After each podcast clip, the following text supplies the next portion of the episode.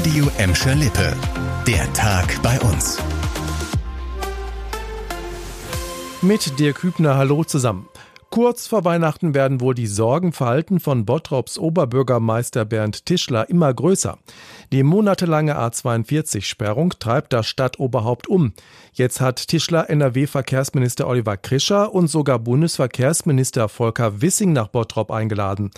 Alex Bolte aus der Redaktion. Was will der Oberbürgermeister denn mit den beiden Ministern aus Düsseldorf und Berlin genau besprechen? Ja, es geht laut einer Pressemitteilung der Stadt Bottrop um mögliche Hilfs- und Entlastungsmöglichkeiten in Sachen A42-Sperrung. Damit das Ganze noch mehr Bedeutung bekommt, will er aber auch die Nachbarstadt Essen mit ins Boot holen, denn Essen ist ja von der Sperrung der Brücke über den Kanal besonders betroffen. Dem Oberbürgermeister brennen ja vor allem zwei Punkte auf den Nägeln.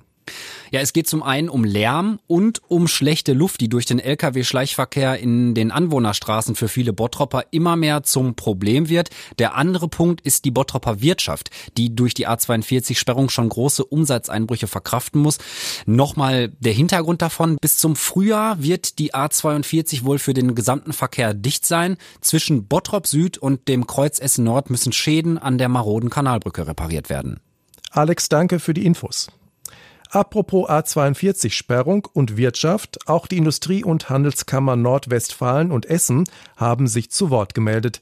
Sie befürchten durch die Sperrung massive Auswirkungen auf viele Unternehmen bei uns. Laut der Kammern ist die Vollsperrung zwischen Bottrop und Essen eine echte Belastungsprobe für viele Unternehmen. Die Betriebe müssten durch Staus und Umleitungen mit längeren Fahrzeiten und damit auch mit höheren Kosten kalkulieren. Das sei ein spürbarer Nachteil für die Standorte. Und sollte sich bestätigen, dass die marode A42-Brücke gar nicht mehr von schweren Lastwagen befahren werden darf, müsse so schnell wie möglich der Neubau her, fordern die beiden Kammern in einer gemeinsamen Erklärung. Außerdem müsste es Ersatzrouten geben, die die Städte nicht zu sehr belasten. Und auch das fordern die IHKs. Auf den Ausweichstrecken soll auf nicht notwendige Baustellen verzichtet werden. Zum Schluss gibt es schon mal einen Vorgeschmack auf das nächste Jahr. Die Fußball-EM 2024 wird jetzt schon sichtbar und zwar auf den Gelsenkirchener Straßen. Die Gelsendienste werben auf ihren Fahrzeugen ab sofort für das europäische Fußballturnier. Zwölf Müllwagen, vier Laster und rund 300 kleinere Autos der Stadt Gelsenkirchen sind dann im Look der UEFA Euro 2024 zwischen Hassel und Ückendorf unterwegs. Die ersten Fahrzeuge haben jetzt ihre Jungfernfahrt gehabt und machen schon mal Vorfreude auf die EM in Gelsenkirchen. Nicht mehr ganz sechs Monate, dann rollt in der Arena auf Schalke zum ersten Mal der EM-Ball. Ab Mitte Juni gibt es insgesamt vier EM-Spiele in Gelsenkirchen. Wir können uns dabei unter anderem auf die Nationalmannschaften von Serbien, England, Spanien, Italien und Portugal samt ihren Fans freuen.